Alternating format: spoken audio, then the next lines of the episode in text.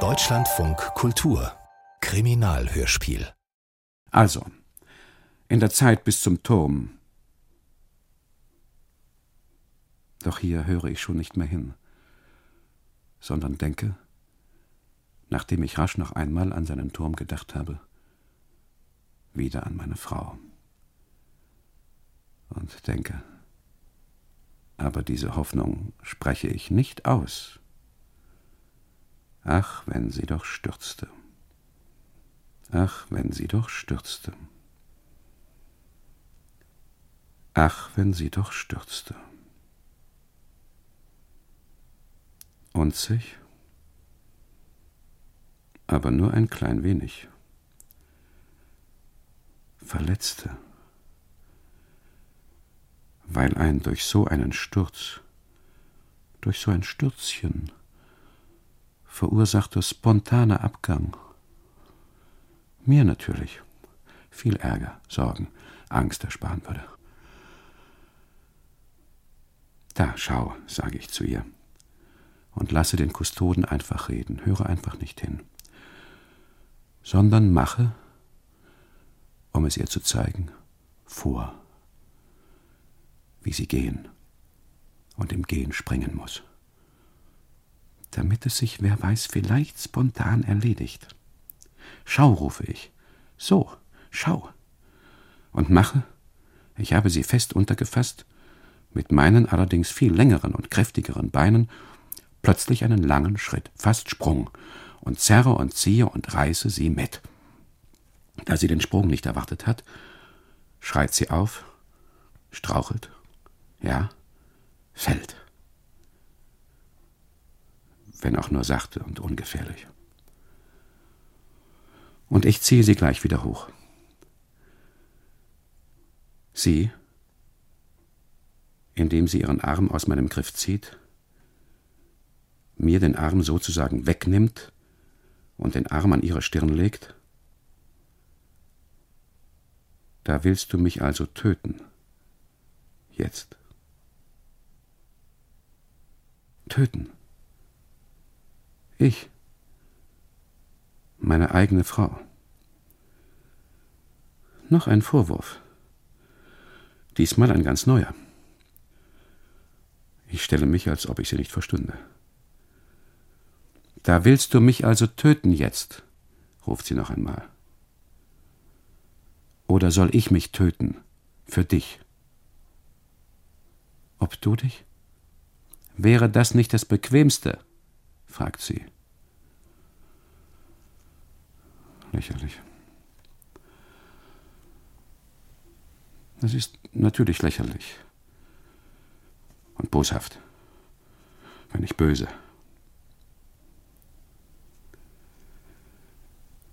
Trotzdem entschuldige ich mich. Sogar meine Hand lege ich aufs Herz. Ich hätte den Sturz nicht gewollt. Und so schlimm, sage ich, sei er auch nicht gewesen. Aber da weint sie schon. Wie peinlich. Und nicht nur für mich die Verlegenheit des Kustoden, der zwar vor uns geht und so tut, als habe er den Sturz übersehen, und der auch ihre Tränen nicht sehen will. Doch bin ich sicher, dass ihm nichts entgeht und er alles hört, sieht, aufnimmt. Und meine eigene Betretenheit, obwohl ja nichts passiert ist. Es ist ja nichts passiert, rufe ich. Es ist ja nichts passiert. Und dass man eben dann und wann auch etwas rücksichtslos, auch gegen sich selber, denke ich, sein muss. Sage es aber nicht, bleibe stumm, überlasse dem Kustoden das Feld, das Reden, die Erläuterungen. Also, in der Zeit bis zum Turm könne er uns unmöglich von all den tapferen Männern, die sein Volk hervorgebracht und auf diesem Platz in Stücke gerissen habe, erzählen. Es seien einfach zu viele. Also nur die Höhepunkte. Und auch die nur rasch gestreift. Also beispielsweise die unvergessenen Hinrichtungen von Anno 1799, die sich über Monate hingezogen hätten. Als einige Wohltäter und Utopisten nämlich gemeint hatten, auch bei ihnen eine Republik ausrufen und dem Volk die Freiheit bringen zu müssen. Die Freiheit, ruft er und lacht auf und stößt seinen Stock in die Luft. Und was, ruft er, hat das Volk mit der Freiheit gemacht? Nun, das Volk habe mit der Freiheit nicht das geringste gemacht, sondern sei schon nach wenigen Tagen begeistert zu den alten Tyrannen übergelaufen. Die Freiheitskämpfer habe es verraten, sie nachts aus ihren Betten geholt und, zum großen Teil im Schlafrock, auf dem Markt hier hingerichtet. Deswegen, ruft er, sollten Sie sich den Markt genau anschauen. Jeder, der nach der neuen Mode die Haare kurz trug, sei einfach und fährt sich mit den Fingern um den Hals. Geköpft, frage ich. Erst aufgehängt, ruft er, dann zerstückelt. Da drüben, sagt er und zeigte auf das Gerichtsgebäude, an dem gerade zwei schwarz gekleidete Frauen vorübergehen. Die ersten, die wir in D sehen, mit Plastikeimern auf den Köpfen. Wir wissen weder, wer sie sind, noch was sich in den Eimern befindet. Nein, wir wissen gar nichts. Hätten die Galgen gestanden, manchmal nicht weniger als sieben. Ja, ruft er, das alles ist überliefert, das alles ist verbürgt. Und dorthin, er zeigt zum Gerichtsgebäude, habe das Volk von D, das die Freiheit partout nicht wollte, in einem alten Rollwagen ihrer Befreier gebracht, die bis zum letzten Augenblick vergeblich an seine Vernunft appelliert hätten. Erst habe es die Befreier auf das Gerüst, dann auf die Leiter gezogen, wo der Henker, die Schlinge in der Hand, schon auf sie gewartet habe. Da es einerseits aber sehr viele Leute mit kurzem Haarschnitt, politisch oder nicht, gegeben habe, und andererseits, wie immer hier, viele Beschäftigungslose, und da Eile nötig gewesen sei, weil sofort nach den täglichen Erhängungen die tägliche Lottoziehung stattgefunden habe, habe das Volk das Amt des Füßeziehers, des Tirapiedi geschaffen, nämlich jemand, der in dem Augenblick, da der Freiheitsbringer bereits in der Luft hing und der Henker schon auf seine Schultern drückte, sich, um die Sache zu beschleunigen, das Lotto, das Lotto, an seine Füße hängen und daran ziehen musste. Er könne uns versichern, dass dieses Amt, für das keinerlei Vorbildung nötig gewesen sei, lange Zeit in D eines der begehrtesten war. Wissen Sie, sage ich, was Sie uns da erzählen. Es interessiert Sie, fragte er erfreut. Nun, sage ich und will schon sagen, dass er für unseren Geschmack zu weit gehe. Viel zu weit. Auch erzählt er alles zu genau. Mit zu vielen Einzelheiten. Haben wir als Touristen denn kein Recht auf ein touristisches Verhältnis zu dem Markt von D. Dürfen wir als Besucher hier nicht wie anderswo an der Oberfläche bleiben? Aber das frage ich dann nicht, sondern ich frage, und wo bleibt der Turm? Der Turm, sagt er und schaut zwischen seine Füße, steht auf einem anderen Blatt. Und wo ist er, frage ich. Der Turm, sagt er, kommt nach dem Markt, der nach dem Findelhaus kommt. Also, sage ich, gehen wir weiter. Gehen Sie voran, damit wir einander nicht so auf die Hacken treten. Und als der Kustode, den ich dann sogar schieben, von uns weg vor uns herschieben muss, schließlich wieder vor uns geht, und wir seinen breiten, verschwitzten Rücken sehen, frage ich meine Frau leise, also, wie fühlst du dich jetzt? Wie immer, sagt sie. Also sind die Beschwerden nicht vorbei. Ich meine, frage ich, es hat sich nichts verändert. Nein. Und auch übel ist dir immer noch. Ja. Nun sage ich, indem ich mir mit beiden Armen erst rechts, dann links über die dampfende Stirn fahre. Es hätte ja sein können, dass die Anstrengung, verstehst du, das Physische, sage ich, die Sache ins Rollen gebracht hätte. Und sie, indem sie mir im Gehen voller Hass, voller Abscheu in die Augen schaut, Du Schwein, sagt sie. Du Schwein. Also, sagt der Kustode und bleibt wieder stehen. Wahrscheinlich macht er sich Gedanken, weil wir von ihm nicht nur immer etwas hören, sondern auch etwas sehen möchten. Deshalb wird nun die Leiter erfunden. Also, die Leiter, sagte er, indem er sich mit seinem linken Daumen von oben nach unten über die Backe fährt. Und führt uns an einen Zaun, an dem eine Leiter liegt. Ganz gewöhnlich. Zufällig, sage ich mir zuerst. Bis ich plötzlich überzeugt bin, dass die Leiter mit Absicht, vielleicht von ihm selber, an den Zaun gelegt worden ist. Für uns. Bitte jene Leiter besichtigen, ruft er und tritt uns aus dem Weg. Ja, ja, sage ich, die kennen wir. Eine Leiter, sage ich und schaue sie flüchtig an. Aber da ruft der Kustode laut Nein und stampft mit den Füßen auf. Es sei keine gewöhnliche Leiter, sondern es sei die Leiter, über die Helden auf die Galgen hätten klettern müssen. Über diese Leiter rufe ich. Ich war schon am Weitergehen. Jawohl, sagt er, über diese Leiter. Und jetzt anfassen die Leiter. Anfassen. Warum, frage ich. Das Anfassen der historischen Leiter, ruft er, ist gestattet. Also bitteschön. Also gut, sage ich.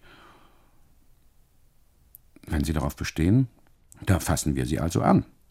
Komm, Maria, sage ich. Fass auch du die Leiter an. Jawohl, sagt er. Es ist nicht verboten. Also gut, denke ich, und trete ein paar Schritte vor. Also schön, sage ich. Und stehe bei der Leiter und bücke mich und fasse, meine Frau weigert sich, die Leiter die vor uns an dem Zaun liegt, eine Farce, denke ich, dann wirklich an.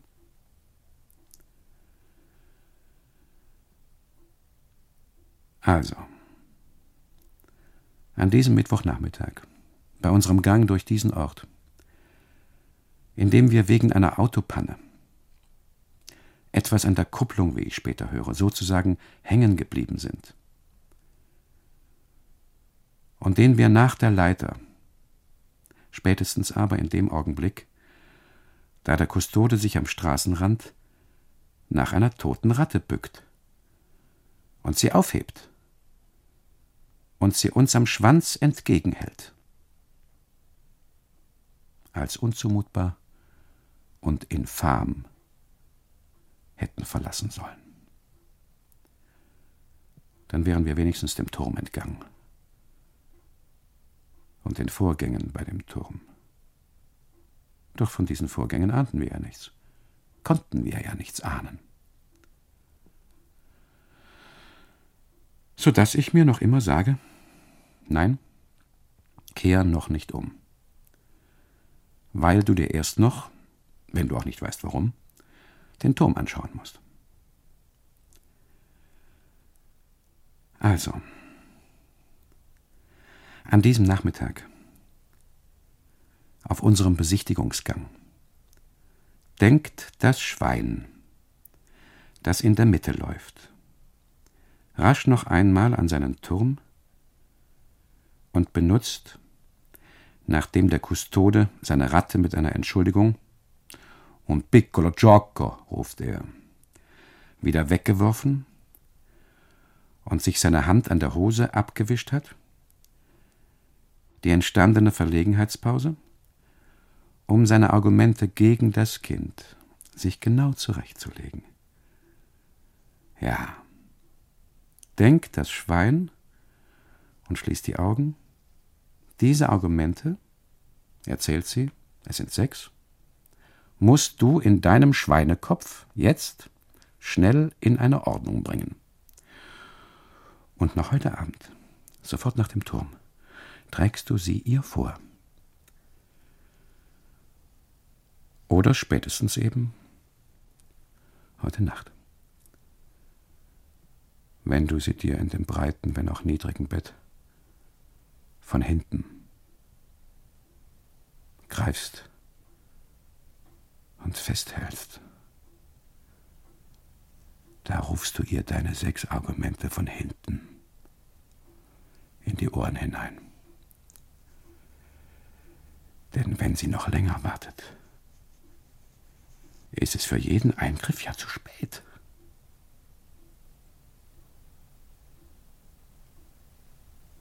Unsere Ankunft beim Turm. Ich in der Mitte, meine Frau hinter mir. Der Kustode, obwohl es auf den Abend zugeht, mit schweißbedeckter Stirn. Aber auch auf dem Rücken und unter den Achseln schwitzt er. Denn falls man etwa meinen sollte, dass auf dieser Insel nur mittags geschwitzt wird, täuscht man sich. Das Gegenteil ist wahr. Bei unserer Ankunft am Turm, im Gänsemarsch, der Kustode, der stark schnauft, geht uns mit seinen kurzen Beinen immer drei, vier Schritt voraus, obwohl seine schon bei seinem ersten Auftritt bemerkten Gehschwierigkeiten zugenommen haben und sein linkes Bein über die Erde schleift und Kratzer und Spuren macht. Also, bei unserer Ankunft am Turm. Er steht plötzlich vor uns. Sehe ich sofort, die Hoffnungen und Erwartungen, die ich in den Turm gesetzt habe, haben sich nicht erfüllt. Es ist nicht der Turm, um den ich vor meiner Ehe mit einem Freund herumging. Ganz im Gegenteil. Nichts Altes, Hohes, Nobles also, wie ich mir vorgestellt hatte. Aber auch nichts Bulliges, Rundes. Sondern der ersehnte, der gefürchtete Turm hält sein Versprechen nicht. Vielmehr könnte er überall stehen und ist vollkommen gewöhnlich. Hier seine Beschreibung. So wie er an diesem frühen Mittwochabend als wir mit lahmgelaufenen, verquollenen Füßen zwischen dem Dorfeingang und einem Zypressenhain, der Friedhof, wie sich bald herausstellt, aufatmend aus der Ortschaft D hinaus ins Freie treten. Und in dem rosa Abendlicht der Turm sich plötzlich vor uns aufreckt. Kurz und gut, ein Wasserturm. Ein was? Ja, Fast muss man lachen. Nichts Antikes also, kein Monument. Ein Schandfleck. 19. Jahrhundert. Und die Fahnen, die vorgestellten? Nein. Auch keine Fahnen. Doch sind solche Türme in der Zeit unserer Urgroßväter, in den wasserarmen und flachen Landstrichen unseres Kontinents, wo die Geländeformation die Anlage von Erdbehältern nicht gestattet hat, eben dann und wann errichtet worden. Mit einer Zisterne zur Speicherung des Wassers. Während sich in der darunter gelegenen Kammer die für die Regulierung seines Drucks erforderlichen Apparaturen und Leitungen befunden haben. Und später, als diese Leitungen und Apparaturen veraltet waren, sind diese Türme, Kraft des Beharrungsvermögens ihres Materials und der Gedankenlosigkeit der stets weit entfernten Behörden, dann einfach vergessen worden und im Land einfach stehen geblieben.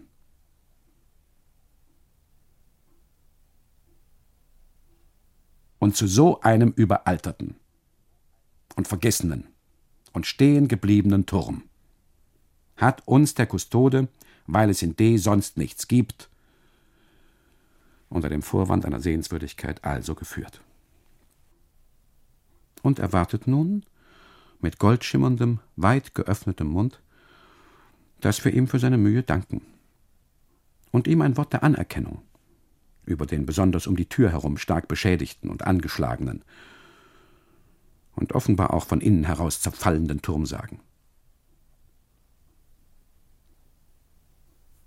Aber es fällt mir keines ein. Breitbeinig, bis zu den Knien in die Tasche mit dem Geld am Gelenk, schaue ich den Turm hinauf. Was für eine Enttäuschung. Wie kannst du, sage ich mir, bei Verstand gewesen sein, als du auf ihn gehört und dich von ihm hierher hast verschleppen lassen? Kein Kustode, ein Furbo ist er. Und du, was du in deiner Naivität dir unter dem Turm nicht alles vorgestellt hast. Was sage ich ihm denn nun?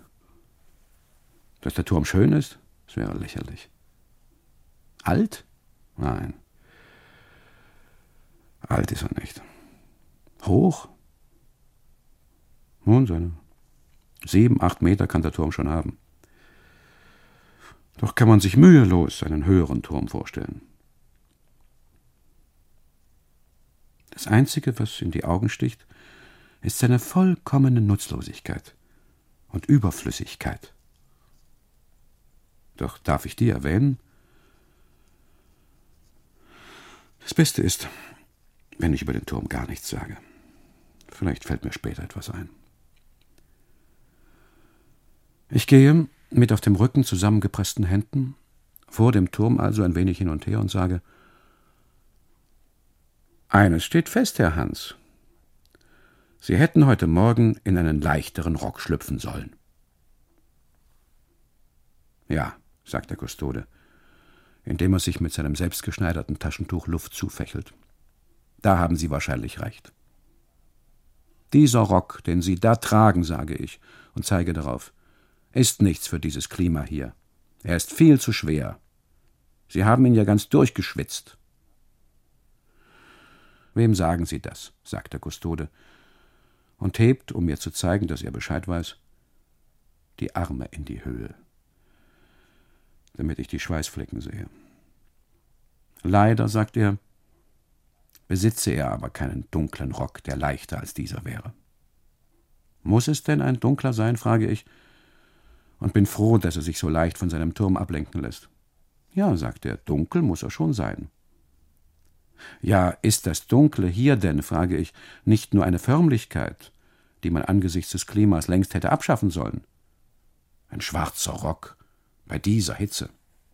Doch, doch, sagt er, dunkel muss er sein. Überflüssig, alles überflüssig, rufe ich, und wische seinen dunklen Rock mit einer einzigen Geste beiseite. Nehmen Sie sich doch an mir ein Beispiel. Gehen Sie doch einfach im Hemd, rufe ich, und drehe mich, damit er mich von allen Seiten sieht, einmal um mich selber. Ich bin zwar ohne Rock, aber für diese Gegend, für dieses Kaff, sage ich dann sogar, reicht es. Und da ich den Eindruck habe, dass er das Wort Kaff nicht versteht, erkläre ich es ihm. Mit Erfolg, wie ich glaube. Weil ich ihn aber nicht beleidigen will, denn ich habe schon lange den Eindruck, dass in seinem dicken Schädel eine große Empfindlichkeit sitzt, füge ich schnell hinzu, dass ich zu Hause auch in kleineren Orten wo es ja bekanntlich die nettesten Leute gebe, im Hemd herumliefe. Ohne mich oder sie zu genieren. Nichts für ungut also, sage ich. Und ihr Deutsch, rufe ich, ist ausgezeichnet. Und dass mein Vorschlag nicht gegen ihn oder seine Heimat gerichtet sei, sondern ganz im Gegenteil. Im Hemd, im Hemd, rufe ich, und zeige noch einmal auf mein allerdings gleichfalls an die Haut geklebtes, und auf der Brust und unter den Armen mit gewaltigen Schweißringen ausgestattetes weißes Ferienhemd. Im Hemd, sagt der Kustode, das ist unmöglich. Und schüttelt, nachdem er mein Hemd eine Weile betrachtet hat, ruhig den Kopf. Im Hemd, sagt er, kann ich heute nicht gehen. Ich muss sogar eine Krawatte tragen, sagt er und zeigt darauf. Und dann, ein wenig ärgerlich, weil ihm endlich einfällt, dass er sich von seinem heißgeliebten Turm weg und in ein Gespräch über Hemden und Hosen hat verwickeln lassen. Also, was sagen Sie? Und zeigt mit seinem Stock, den er wie einen Degen hält, zur Spitze des Turmes hinauf. Also hat er sich doch nicht ablenken lassen, denke ich. Nun musst du zu dem Turm doch etwas sagen. Ach ja, sage ich dann aber bloß. Da ist ja auch Ihr Turm. Allerdings, sagt der Kustode, indem er durch den Farn hindurch, er zieht eine breite Spur, noch näher an den Turm heranstapft. Und wie ich an das Damusor ein paar Mal mit der Faust daran klopft. Großartig, sage ich und gähne. Nicht wahr, sagt er. Erstaunlich, sage ich. Ja, sagt er, das stimmt. Ein alter Wasserturm, nicht? sage ich dann plötzlich. Damit er sieht, ich weiß Bescheid. Und trete, weil ich ihn nicht kränken will, gleichfalls an den Turm heran, um gleichfalls mit der Faust dran zu klopfen. Kratze aus übertriebenem Respekt, dann aber bloß ein wenig mit den Fingern daran. Ja, sagt der Kustode, ein Wasserturm. Das auch, sagte er, das auch. Und was ich für einen Eindruck hätte. Und dass ich ihm diesen Eindruck ganz offen und frisch von der Leber weg beschreiben möge. Und sieht mich dabei, wie ich aus den Augenwinkeln heraus beobachte, von der Seite her an, um von meinem Gesicht den Eindruck abzulesen. Und ich, nachdem ich einige Zeit habe verstreichen lassen und mir zu dem Turm immer noch nichts eingefallen ist. Nun, sage ich, und stelle mich, die Hände so tief wie möglich in den Taschen, mit einem kleinen Lächeln vor dem Turm in Positur. Es ist eben ein Turm. Nicht, sage ich. Da gerät der Kustode, ohne dass ich ihn daran hindern kann, plötzlich ins Schwärmen. Spricht von einem großartigen Bau, der ihm gerade recht gekommen sei. Vergisst, wer vor, wer neben ihm steht, redet auf Sizilianisch weiter, legt mir erst den Stock, dann die Hand, dann fasst den Kopf auf die Schulter und möchte in dem Glauben, dass ich seine Gefühle teile, mich vor dem Turm am liebsten umarmen. Zwar stoße ich ihn immer zurück, doch kommt er immer wieder. Nur ruhig, Herr Hans, sage ich und tätschele ihm die Hand. Nur ruhig. Sie sagen? Ja, ja, sage ich, schon recht. Fragen, ruft er dann. Ich möge fragen, ob ich denn keine Fragen hätte.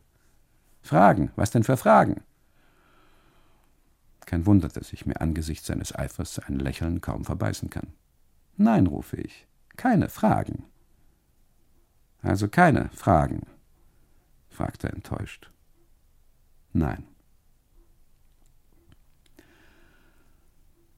Denn da wir seinem Turm nun so nahe sind, den Turm sogar betastet haben, kann ich im Zusammenhang mit dem Turm auf alle Fragen verzichten,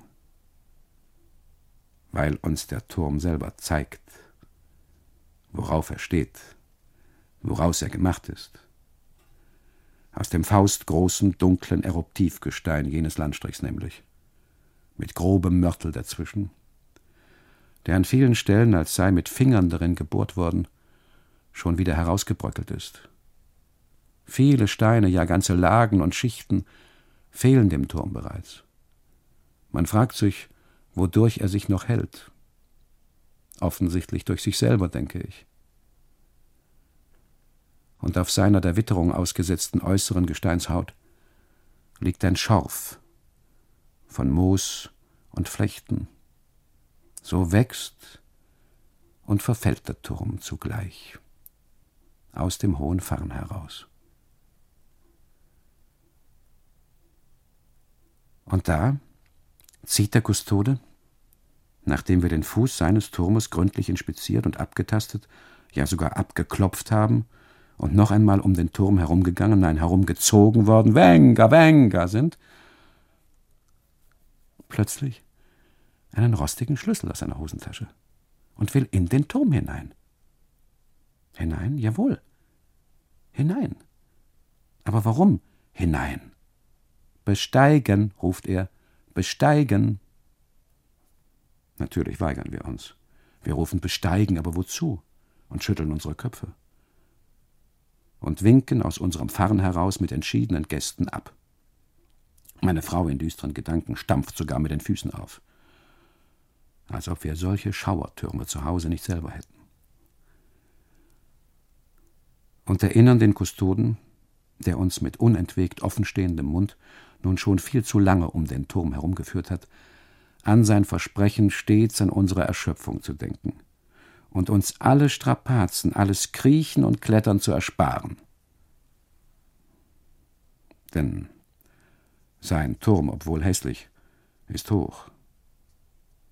Noch nie habe ich einen gleichzeitig so hohen und hässlichen Turm gesehen, geschweige denn bestiegen. Auf acht, neun Meter, wenn nicht höher, schätze ich den Turm nun, wenn ich den Kopf in den Nacken gelegt in die Höhe schaue.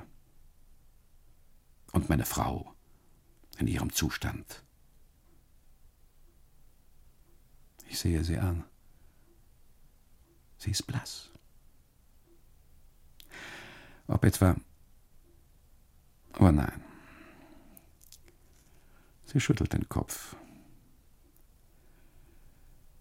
Ihr Zustand ist unverändert. Ein Zustand, denke ich, der durch die unvorhergesehenen Strapazen einer Turmbesteigung, durch bestimmte Bein- und Leibbewegungen sich vielleicht ändern ließe. Falls sie tatsächlich schwanger sein sollte, falls es keine Täuschung ist. Und ich denke noch einmal dieselben Gedanken, die ich schon heute Nachmittag auf unserem Gang durch D gedacht habe, nur schlimmer. Denn wenn ich nun denke, sie könnte ja stolpern, denke ich, ach, wenn sie doch stolperte. Und wenn ich denke, in der Dunkelheit könnte sie ja fallen, denke ich, ach, wenn sie doch fiele. Andererseits könnte natürlich auch ich stolpern, fallen, ich der erschöpftere von uns beiden. Mit den schweren Kameras. Mit denen, wenn es ans Steigen geht, wenn ich nur ans Steigen denke, leichten Herzbeschwerden, den Schweißausbrüchen, Atemnöten. Ich fahre mir mit dem Tuch über die Stirn. Im Schwitzen bin ich wie der Kustode, auch dass ich hohe Gebäude immer schon gehasst. Ihr Bewohnen, auch Besteigen nach Möglichkeit vermieden habe, fällt mir ein ohne Schwindel, ohne das Gefühl zu fallen, ja schon in der Luft zu sein, kann ich mich ja nicht einmal aus dem Fenster meines im dritten Stock gelegenen Büros, nicht einmal über mein wohlgesichertes heimisches Balkongeländer in der Moritzstraße lehnen. Und da soll ich diesen durch unentwegtes Reden gewaltsam in den Mittelpunkt meiner Existenz gerückten Turm besteigen? der, wie sich herausstellt, aber eine Täuschung ist und mich völlig kalt lässt? Lächerlich, denke ich. Und rufe aus, lächerlich. Oder wenigstens unmöglich. Unmöglich. Viel zu hoch, rufe ich. Doch da hat der Kustode seinen Stock bereits fest gefasst und weist damit auf den Turm und fährt mit dem Stock, soweit er reicht, dann sogar ein paar Mal über seinen Sockel. Wobei ein ganz eigenartiges Geräusch, ein Klappern, auch Kratzen entsteht. Und ruft: Doch, jawohl, steigen, steigen. Hören Sie, mein lieber Hans, rufe ich und stelle mich breit hin und will ihm schon mit einer vertraulichen, ihm abgeschauten Geste die Hand auf die Schulter legen, aber dann ziehe ich die Hand noch rechtzeitig zurück und weise ihn darauf hin, dadurch, dass wir ihn durch den Ort D von einem Ende zum anderen begleitet hätten, seien wir ihm ja schon großzügig entgegengekommen. so dass ein Besteigen seines Turms gar nicht mehr nötig sei. Doch die Idee, uns verpflichtet zu sein, geht in den Kustodenschädel offensichtlich nicht hinein. Denn da hatte auch schon, ehe wir es verhindern könnten, den Turmschlüssel ins Turmtürschloss gesteckt. Da schließt er die Turmtür auch schon auf. Da stößt er die Turmtür, die quietschend nachgibt, vor uns auch schon auf. Und ruft für das Verständnis der Veranstaltung sei eine vorherige Besteigung des Turmes völlig unerlässlich. Warum? Damit wir sehen, wie hoch er ist. Wie hoch? Ja, sehen wir denn nicht, wie hoch er ist, sein Turm? Starren wir den Kopf im Nacken nicht unentwegt hinauf? Ja, sagt er. Doch erst wenn Sie oben sind, merken Sie es wirklich. Was? Die Höhe. Oben. Ja.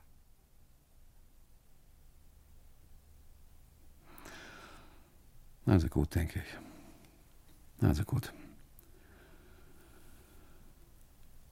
Und lasse mich, nachdem ich meiner Frau einen Wink gegeben habe, der Wir steigen heißt, von dem Kustoden, was für eine Bezeichnung, widerwillig durch die eiserne, an ihren Ecken von Rost angefressene Tür hindurch in das innere Turmgehäuse, das finstere Wendeltreppenhaus winken und treten natürlich augenblicklich in den widerlichsten, den dicksten Mief hinein.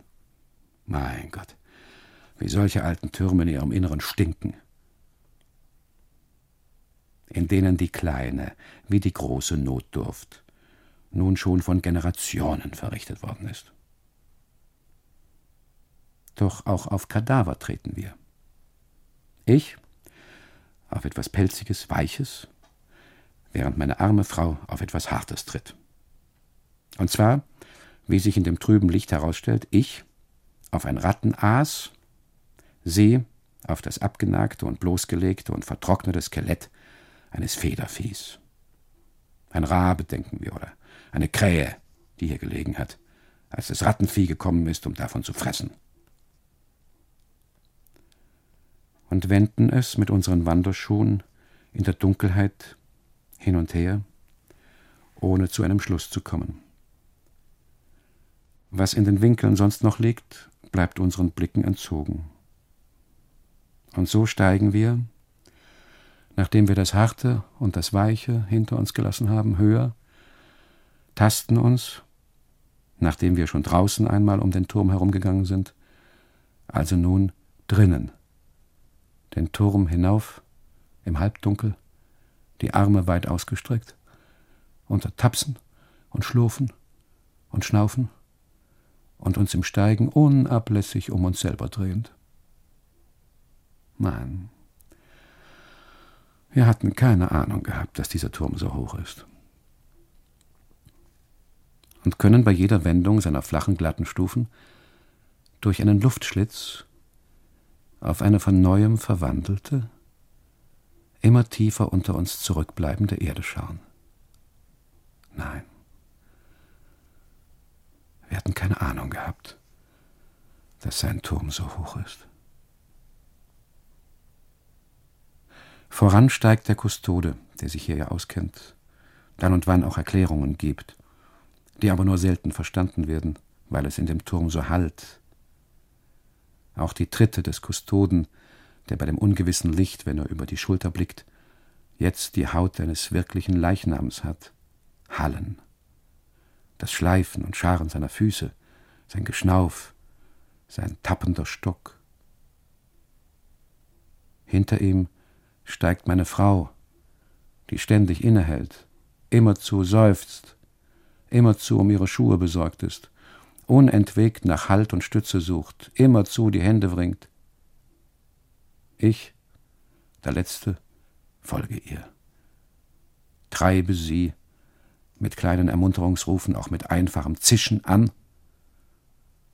Doch muss auch ich immer wieder stehen bleiben und mich stützen, so dass sich die Besteigung des Turmes, die ich so schnell wie möglich hinter mich bringen wollte, ganz unnötig hinzieht. Gut. Dann noch ein kleiner Sprung. Gut. Also nun oben. Durch eine Luke, durch die, ruft der Kustode, das ganze Frühjahr und den ganzen Sommer über niemand gestiegen ist, und die er nun aufstößt, steigen wir ins Freie und fragen uns oben auf dem Turm, was wir im Freien sollen. Schwalben schießen uns um die Köpfe, der Schönwetterhimmel ist nah. Und um uns herum, als wir uns in den Himmel hinein aufgerichtet und unsere Augen sich an sein Licht gewöhnt haben, eine tatsächlich unermessliche, dürre, von den letzten Strahlen der ins Meer treibenden Sonne verkupferte Landschaft mit Sträuchern, Büschen, dann und wann ein Hügel, auch Berge, meist ohne Bewuchs. Offenbar der Rand der Welt. Der Saum, an dem alles aufhört. Und über diesen Saum hinweg, von außen übers Meer bläst, wenn wir die Gesichter heben, der heiße Wind uns an.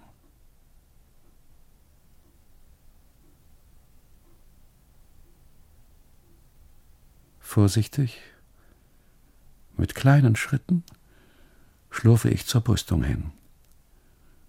Sie reicht mir kaum bis zum Knie, aber es ist ein Geländer da. Ich greife sofort danach und hangele mich unter Schnaufen und Stöhnen tief unter mir die feste Welt, dem Kustoden, der vorausging, entgegen. Eine Weile stehen wir nun stumm beisammen, in das Land unter uns vertieft. Steil zu unseren Füßen die Dächer des Ortes D, gebrochen, verschachtelt, verbaut. Kamine sind in sich zusammengestürzt. Über einem steht schwarzer Rauch senkrecht, bis ein kleiner Wind kommt und ihn hierhin und dorthin bläst. Dazwischen enge, ungelüftete Höfe, ab und zu eine Lücke, ein Loch, wo vielleicht einmal etwas gewesen, nun aber nichts mehr ist. Darüber, wenn wir die Augen heben, entfaltet sich das Land. Im Süden ein mir unbekanntes Gebirge in gedämpfter Glut. Ein Stück Fluss, das sichtbar wird, wenn wir uns den Hals verdrehen. Dann die Macchia in Senken und Niederungen. Ein gleichgültiges Auf und Ab, Mulden und Buckel, einesteils dicht und braun bewachsen, andernteils locker und grün betupft. Und dahinter, in der Ferne, soweit das Auge reicht, wie frisch gegossenes Blei, glatt und besonnt und unerregt. Il mare africano.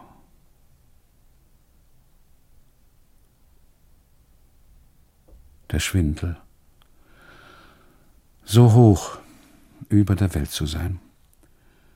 Den Wipfeln der Zypressen so nah, dass man ihnen mit einem Blick tief ins Geäst schauen kann. Die Hände am Geländer, die Kameras am Bauch, taste ich mich einmal um die Plattform herum und hüte mich, steil nach unten zu schauen. Meine Hände schaue ich vielmehr an. Und die Landschaft? Man muss sie gesehen haben, aber einmal ist genug. Während uns der Kustode mit gestrecktem Arm auf die wahrscheinlich von einer noch unbestimmten Krankheit verursachten dunklen, krebsartigen Schweren an den Rinden und die rostbraunen Verfärbungen am Astwerk der Zypressen hinweist. Da beginnt ihr Tod, sagte er. Doch sind wir zu kraftlos, um auf die Zypressen zu schauen oder um zu reden oder um auch nur zuzuhören. Der Rand der Erschöpfung ist erreicht. Wie der Turm uns gefiele. Wir nicken stumm. Der Ausblick. Wir winken ab. Ob wir jetzt seine Höhe. Wie? Wie hoch der Turm ist, ruft der Kustode und zeigt in den Himmel hinauf. Ja, sagen wir. Und fassen die Luke ins Auge.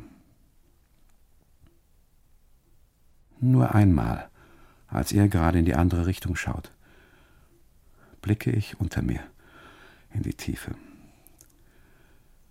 und habe, einem Impuls aus meiner ungeordneten und wüsten, inzwischen beiseite geschobenen und weit hinter mir gelassenen Nachkriegskindheit gehorchend, über die Brüstung hinweg auf die Erde, auf das Pflaster des Turmplatzes gespuckt. Und bin dem Speicheltropfen ganz lang, ganz lang mit den Augen durch die Luft gefolgt,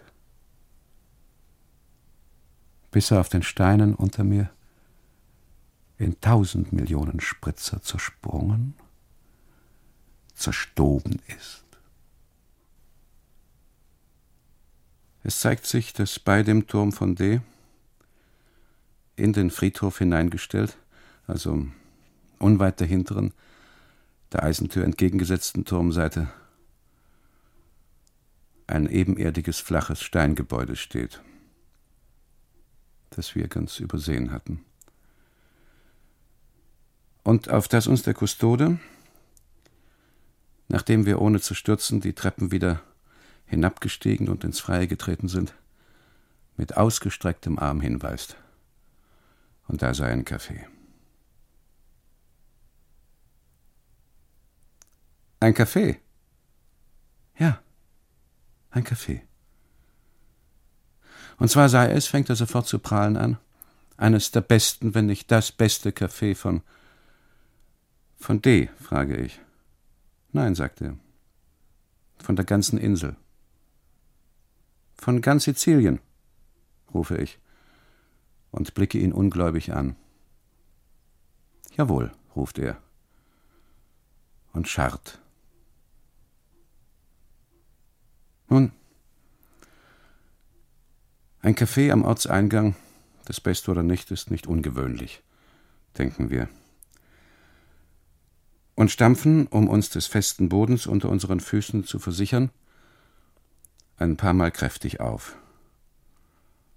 Ja, sagt er, indem er sich die Hände reibt. Und außerdem sei es, denn das wüssten wir wohl auch noch nicht, das mit der Veranstaltung betraute Café.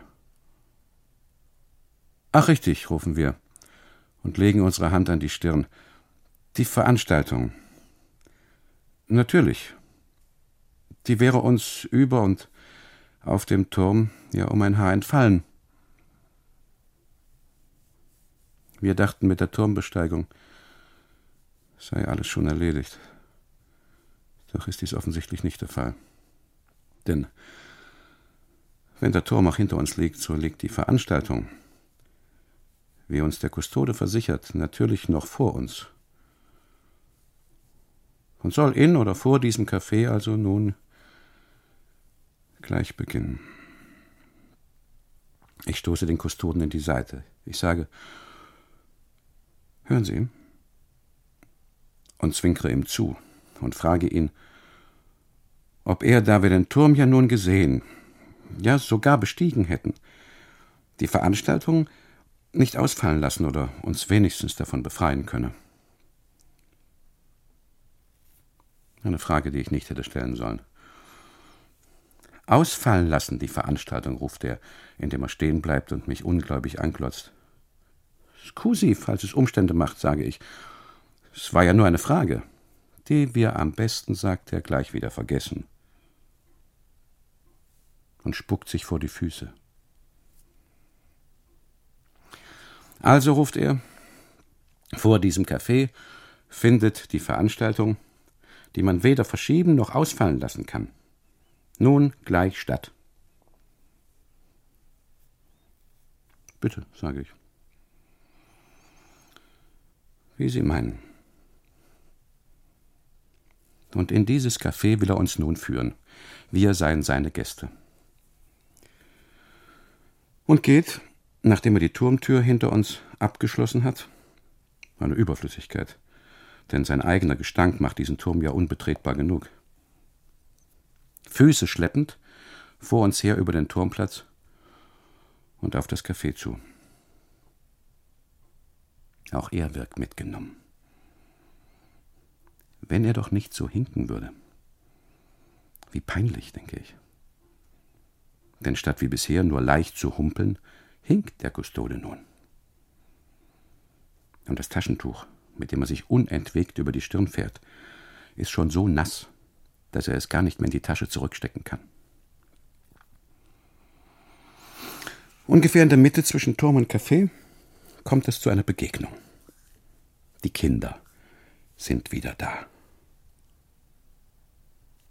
Die Kinder? Ja. Die Ziegenschlechter. An die wir mit keinem Gedanken mehr gedacht hatten. Doch sind sie wegen ihrer Arme und Beine, die vom Schlachten noch blutig sind, in dem Abendlicht nicht zu verkennen. Plötzlich springen sie hinter der den Friedhof umgebenden Hecke hervor und stellen sich uns in den Weg. Besonders der mit der Narbe fällt uns auf, der in die Ziege hineinstach. Und der dem Kustoden jetzt, ernst und stumm, ein paar Schritte entgegengeht. Bleib stehen, sage ich zu meiner Frau und halte sie zurück da ich in das, was nun vielleicht geschieht, nicht hineingezogen werden will. Denn wenn man, wie wir, in einem Land weder die Gebräuche noch die Sprache richtig kennt, heißt es Vorsicht. Wissen kann man ja nie. Doch sind meine Befürchtungen überflüssig. Ein Scherzwort auf den Lippen, hinkt der Kustode, so wie wir ihn schon kennen, also die Arme ausgebreitet, auf den Jungen zu, um ihm seine schlaffe, rote Pfote auf die magere Schulter zu legen. Und ihn, nachdem er ihn wie ein Pferd beklopft hat, beim Genick zu nehmen und zu uns zu führen. Das ist Mario Diagonale. Ein braver, ein tapferer Junge. Wir nennen ihn Mimido, ruft er und schiebt ihn vor sich her. Buongiorno, Mimido, sage ich. Und strecke dem Jungen, der den Kopf gesenkt hält, meine Hand entgegen. Presto! Il Signore ti dice buongiorno, dai la mano, presto! ruft der Kustode. Doch stattdessen steckt der Junge seine Hände, nachdem er sie in einer schönen Geste der Verweigerung in ein leichtes Zittern versetzt hat trotzig in die Hosentasche. Lassen Sie ihn, sage ich. Vielleicht hat er Angst vor uns. Ja, aber das braucht er nicht, sagt der Kustode. Ich bin doch bei ihm. Lassen Sie ihn, sage ich. Vielleicht ist er schüchtern. Möglich, dass er schüchtern ist, sagt der Kustode. Und aufgeregt ist er natürlich auch, weil er eine schwere Aufgabe vor sich hat, nicht wahr, Mimido? fragt er. Und zupft ihn, um ihn für seinen Ungehorsam zu bestrafen, ein wenig an den Haaren. Haben Sie gesehen, wie wunderbar blass er ist? Fast durchsichtig, sagt er und legt ihm die Hand auf die Wange. Sogar der Hals ist bei ihm blass. Aber die Blässe steht ihm. Außerdem ist er tatsächlich etwas scheu, da haben Sie ganz recht. Er ist nämlich nicht von hier, sondern aus einem kleinen, jetzt kaum mehr vorhandenen Dorf, das zwölf Kilometer von hier entfernt liegt, so dass er in seinem Leben kaum Fremde gesehen hat. Sie müssen also entschuldigen, wenn er Sie so anstarrt. Es ist nicht Hass, sondern Erstaunen.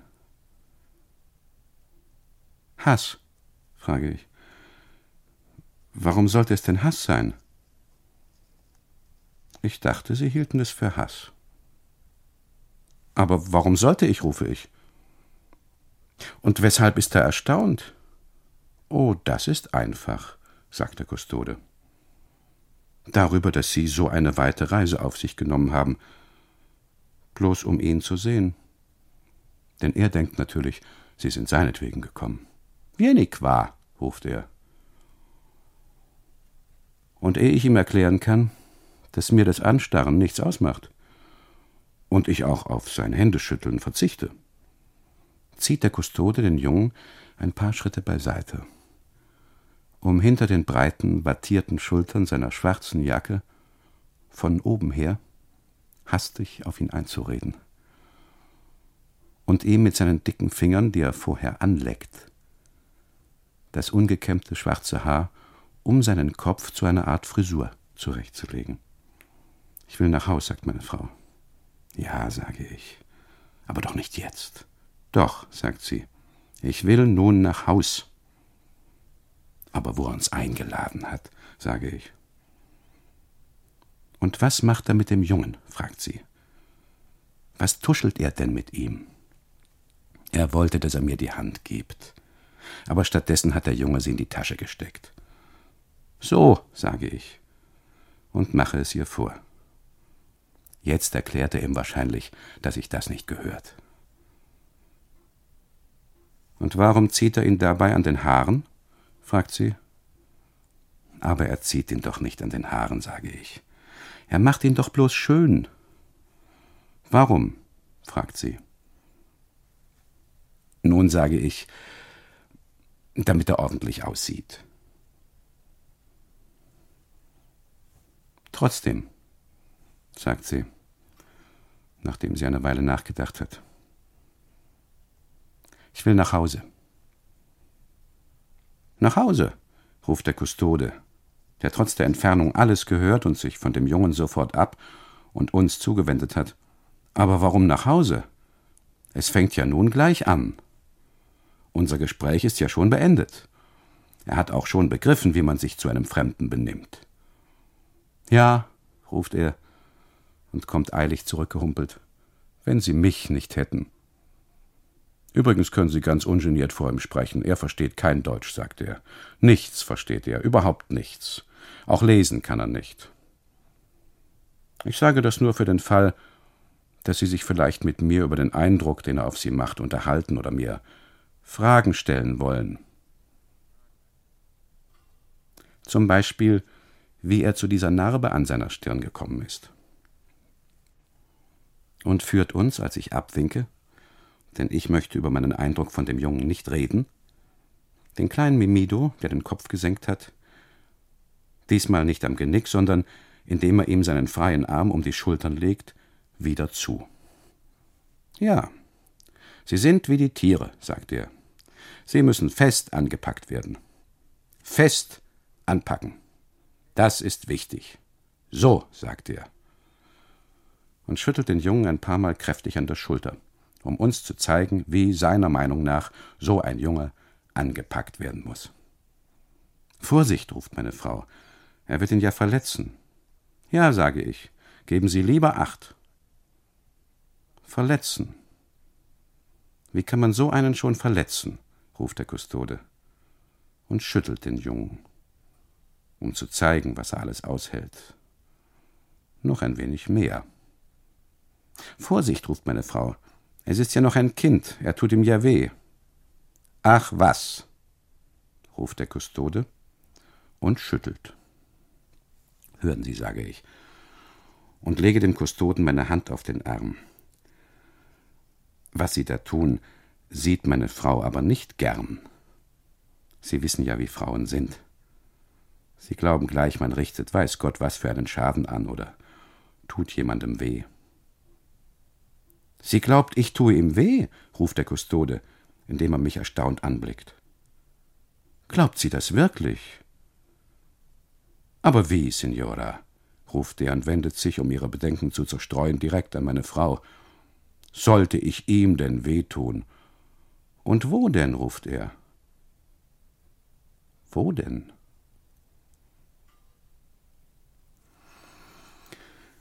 Aber da wendet sich meine Frau auch schon von ihm ab und kehrt uns den Rücken zu. Und tritt, um nicht mit ansehen zu müssen, wie der Junge geschüttelt wird, dann sogar ein paar Schritte von uns weg, um sich mit schiefgelegtem Kopf, als ob sie gar nicht zu uns gehöre, an den Rand des Platzes zu stellen und zum Turm hinaufzuschauen. Schauen Sie, was Sie getan haben, sage ich. Sie haben sie beleidigt. Schauen Sie, wie sie uns den Rücken dreht. Sie will nichts mehr zu tun haben mit uns. Ja, jetzt sollte ich eigentlich zu ihr gehen und gleichfalls zu ihrem Turm hinaufschauen, sage ich. Gehe dann aber nicht, sondern schaue noch ein wenig zu wie er den Jungen schüttelt. Beleidigt. Wieso denn beleidigt? ruft der Kustode und hört einen Moment zu schütteln auf. Und wo sollte ich ihm denn wehtun? Wo denn? ruft er und schüttelt weiter. Nun sage ich und schaue mir den Jungen noch einmal an. Und da mir von allen Körperteilen sein langer, zarter Hals am meisten gefährdet erscheint, sage ich, nun, vielleicht am Hals. Am Hals, ruft der Kustode und fängt zu lachen an. Aber doch nicht am Hals. Schauen Sie doch, ruft er und lässt die Schulter fahren, um dem Jungen seine Pfote wieder ins Genick zu legen und ihn nun auch am Hals zu schütteln. Nur um zu beweisen, wie stark man daran schütteln kann wie fest so ein Hals ist. Glauben Sie mir, ruft er, die sind zäh, besonders an den Hälsen. Und dann zu dem Jungen, indem er ihn loslässt. Adesso dai la mano al Signore.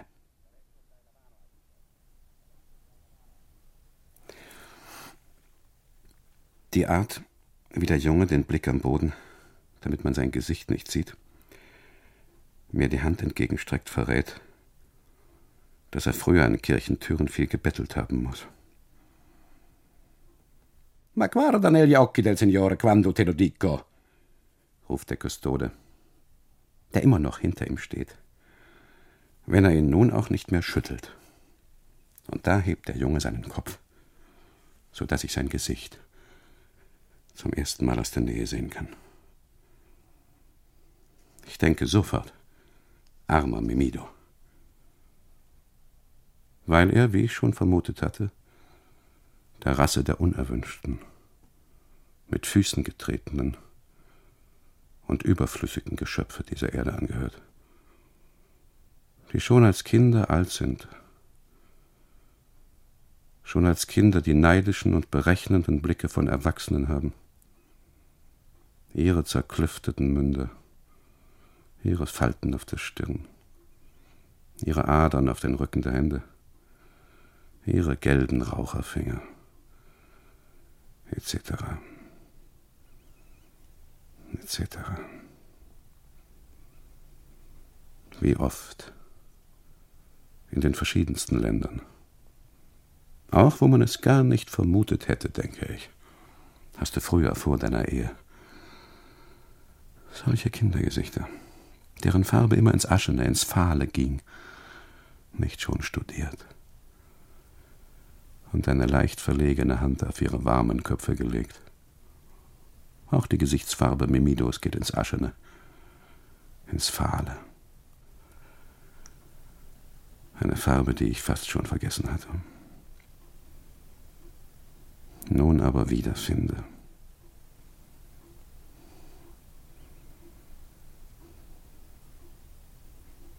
Die Hand auf den Kopf. Lege ich ihm aber nicht. Ich bin älter geworden. Zu spät, denke ich. Zu spät. Und dass er wahrscheinlich zu denen gehört, die schon nicht mehr zu retten sind. Hochbegabt, im Erfinden unglaubwürdiger Gästen, die Augen unaufrichtig und scheu, die Blicke wie jetzt dieser Blick zwischen die eigenen Füße hin, entweicht den Mündern dieser Kinder ein verdorbener Geruch. Auch die Wangen sind gezeichnet. Zwar pissen sie noch aufrecht und gerade und stolz und schütteln sich ohne Scheu. Aber ihre Hände, wenn sie sie vorzeigen sollen, zucken und verkrampfen sich. Und in ihrem Grinsen die Verlegenheit, dass sie auf der Welt sind. Deshalb zeigen sie sich in den Ländern, die ich besucht habe, tagsüber. Auch so wenig wie möglich. Lauern hinter zugigen Türen. Hausen in dumpfen Kellerlöchern. Und auf Speicherböden, wo sonst nur tote Vögel sind.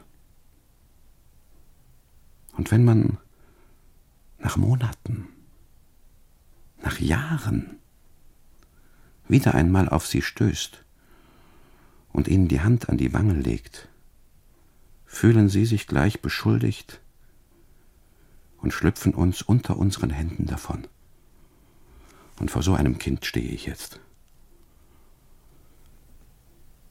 So ein Kind schweigt mich jetzt an.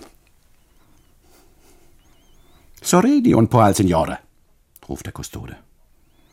Schnell weg von hier, denke ich.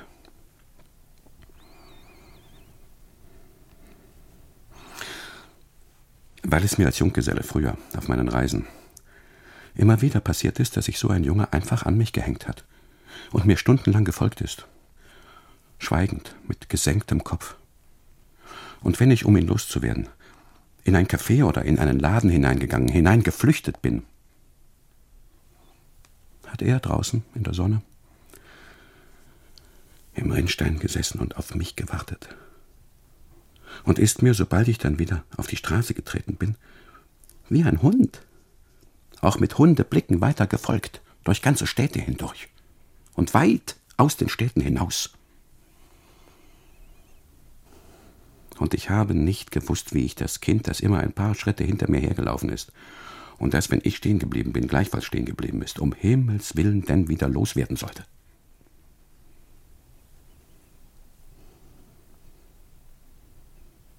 so dass Kinder, die gar nicht zu mir gehörten, zu dieser Zeit meines Lebens, oft bis in die Nächte hinein, hinter mir hergelaufen sind. Ja, bis in meine Träume hinein sind mir diese Kinder gefolgt, so dass ich, um sie endlich loszuwerden, meine Ferien manchmal einfach abgebrochen habe, einfach weggefahren bin. Bene, sage ich zu dem Kustoden, nachdem ich die kleine, verschwitzte Jungenhand gedrückt und sofort wieder losgelassen und weit von mir weggeschoben habe. Während Mimido meine Hand gar nicht drückt, sondern seine Hand schlaff in meiner liegen lässt. Bene. Und dass wir ihn, sage ich, falls er mit dem Jungen noch etwas zu besprechen habe, nicht aufhalten wollten. Und nun in das Café gingen, um auf den Beginn der Veranstaltung, der doch wohl nicht mehr allzu lange auf sich warten lassen werde, zu warten. Nicht?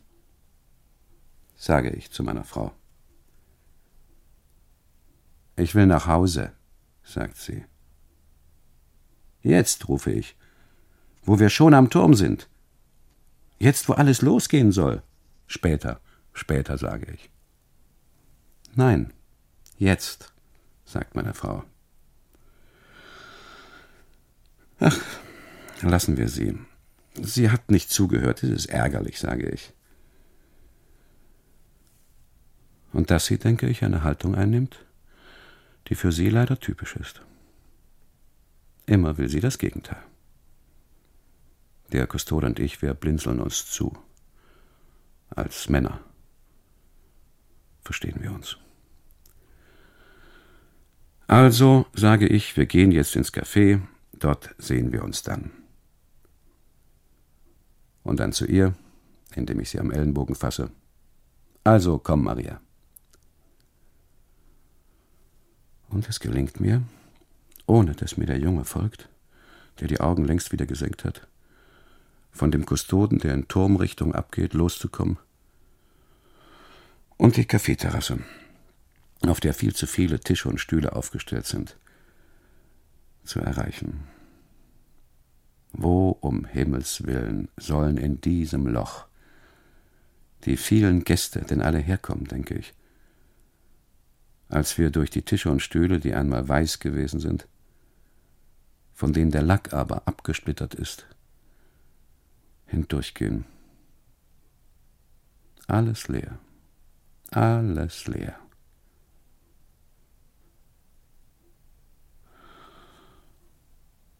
Wir haben nun drei Möglichkeiten. Entweder wir laufen bis zum Ende der Kaffeeterrasse und dann über das Ende hinaus und springen über die niedrige Hecke in den Friedhof, der hier anfängt, hinein. Und laufen, ohne uns umzuschauen, dem Kustoden, was mir das Liebste wäre, einfach über die Gräber davon. Aber ich fürchte, dass man dem Kustoden, der uns vom Turmplatz her gewiss im Auge hat, durch den Friedhof hindurch und über die Gräber hin nicht so einfach entkommen kann. Oder wir gehen in das Café, setzen uns an einen Tisch und krempeln uns die Ärmel hoch oder stellen uns an die Theke und trinken etwas. Sie vielleicht einen kalten Espresso, ich vielleicht ein Glas Wein. Aber da man in so einer Hitze nicht gern im Café hockt und an einem Abend wie diesem sich auch nicht gern an eine Theke stellt, so dass wir drittens in das Café natürlich auch bloß hineinschauen rasch unsere verschwitzten Gesichter zeigen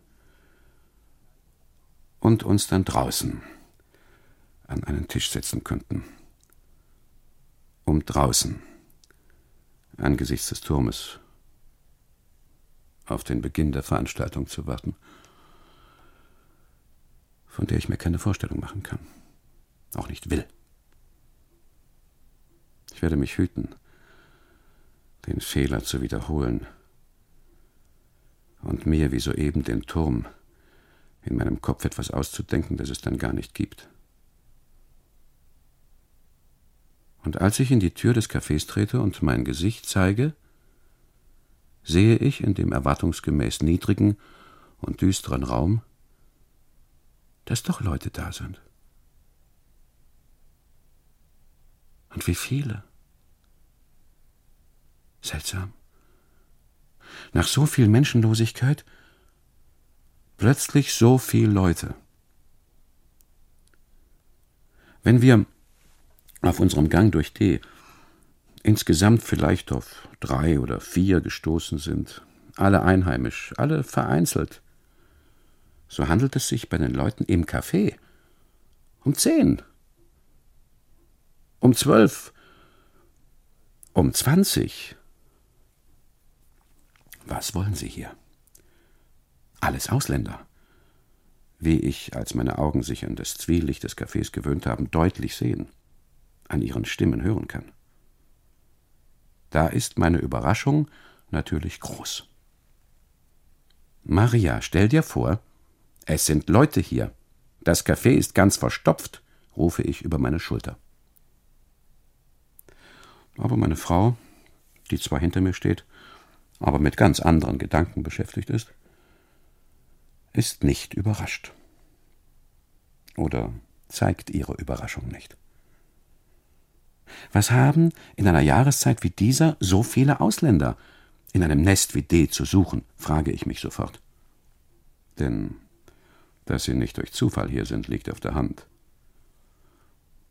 Auch, dass es sich bei ihnen um eine, wenn auch bloß lose verbundene Reisegruppe handelt, liegt auf der Hand. Ja, sage ich mir, ganz offensichtlich. Auch wenn du es im Grunde nicht für möglich hältst, sind sie wegen der Veranstaltung hier.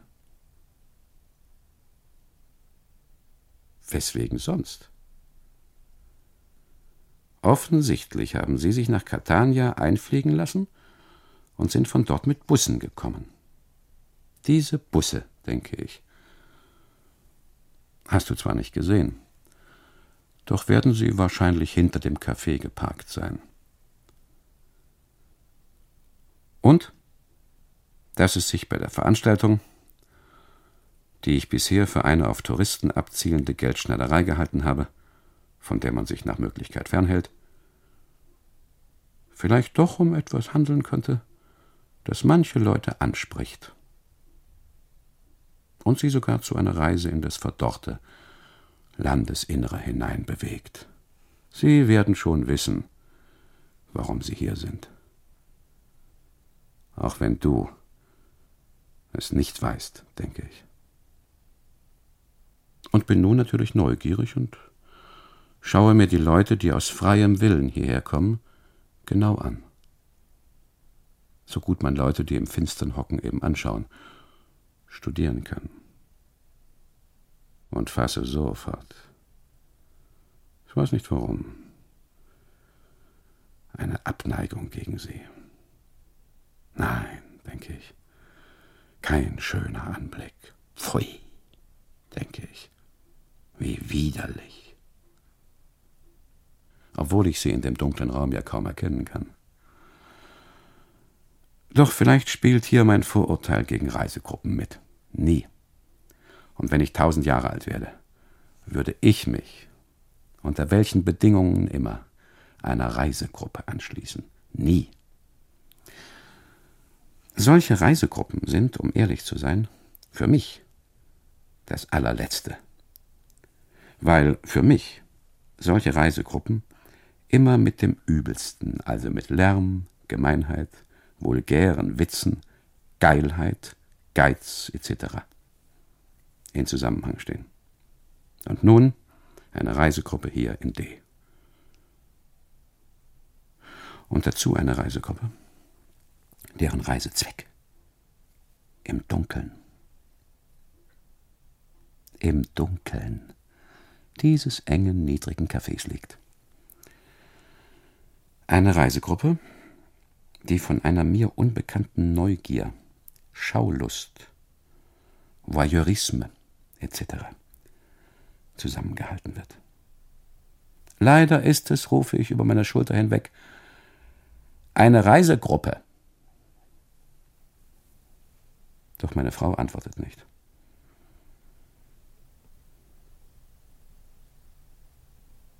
Weil sie mir wie ich dann sehe, überhaupt nicht bis zur Tür des Cafés gefolgt ist und auch gar nicht hinter mir steht, sondern sie steht noch am Rande der Terrasse, schaut wieder zu dem Turm hinauf. Die Männer der Reisegruppe in dem Café, und das sind, was die Sache nicht besser macht, ja fast ausschließlich Männer, sind alle dunkel gekleidet ja, sogar schwarze Krawatten tragen sie. Viele sind ohne Röcke, die sie der Hitze wegen über die Stühle geworfen oder an die Wand gehängt haben. Aber da sie alle teure Seidenhemden tragen, können sie es sich erlauben, ohne Röcke zu sein. Einer, ein langer, hagerer Engländer mit einer Hakennase. Es kann aber auch ein langer Amerikaner sein. Ist gerade dabei, an ein paar Kinder kleine Münzen zu verteilen.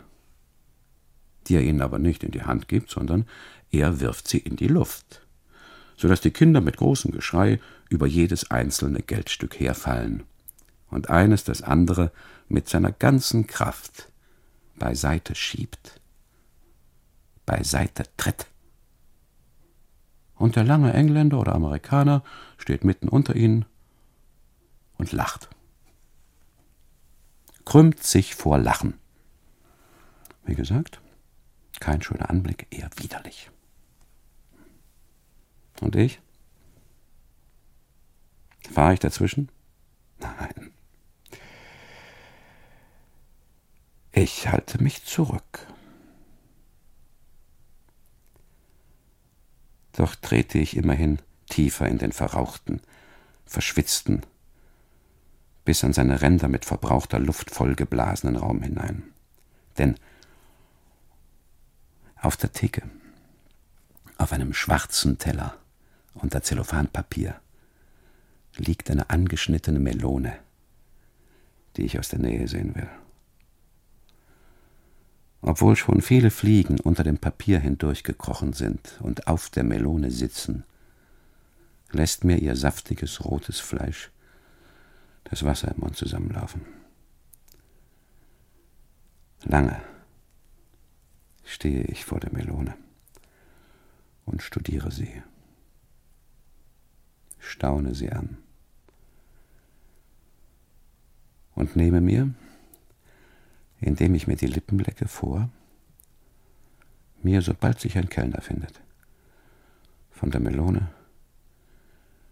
eine dicke Scheibe abschneiden zu lassen und sofort hineinzubeißen. Und ein zweites, etwas dünneres Stück will ich für meine Frau bestellen. Und falls sie es, was wahrscheinlich ist, zurückweist, auch das zweite Stück noch essen. Aber da kein Kellner da ist, kann ich die Melone nicht bestellen. Unter den Gästen sind, wie ich sehe, Franzosen, Amerikaner, zwei Japaner, die einander fotografieren, ein Schweizer mit seiner zwar deutsch sprechenden, aber mir fast ganz unverständlichen Frau, ein weiterer Asiate. Und ich hatte gedacht, das Café sei leer weil ich von draußen nichts gesehen hatte. Hatte ich mir, aufgrund einer menschenleeren Ortschaft, ein volles, ein verstopftes Café gar nicht vorstellen können. Und da fällt mir an die Wand gelehnt, ich weiß nicht warum, plötzlich mein Vater ein. Der in dem Alter, in dem ich jetzt bin, auf das Jahr genau, während eines Besuches in einem ebenso verstopften Café plötzlich zusammengebrochen und tot gewesen ist. Ohne zu begreifen, dass er stirbt. Ohne sich und die Welt zu begreifen. Und nun, mit dem Rücken an die Wand gelehnt, mit dem Rücken verknoteten Händen, während ich auf einen Kellner warte, durch die halbgeschlossenen Lider hindurch, die kleine Gestalt meines toten Vaters, neben die Theke gestreckt. Die Zunge hängt ihm zum Hals heraus, als wir ihn dann finden. Was alles ich nun beiseite schieben? Verdecken, abwehren muss.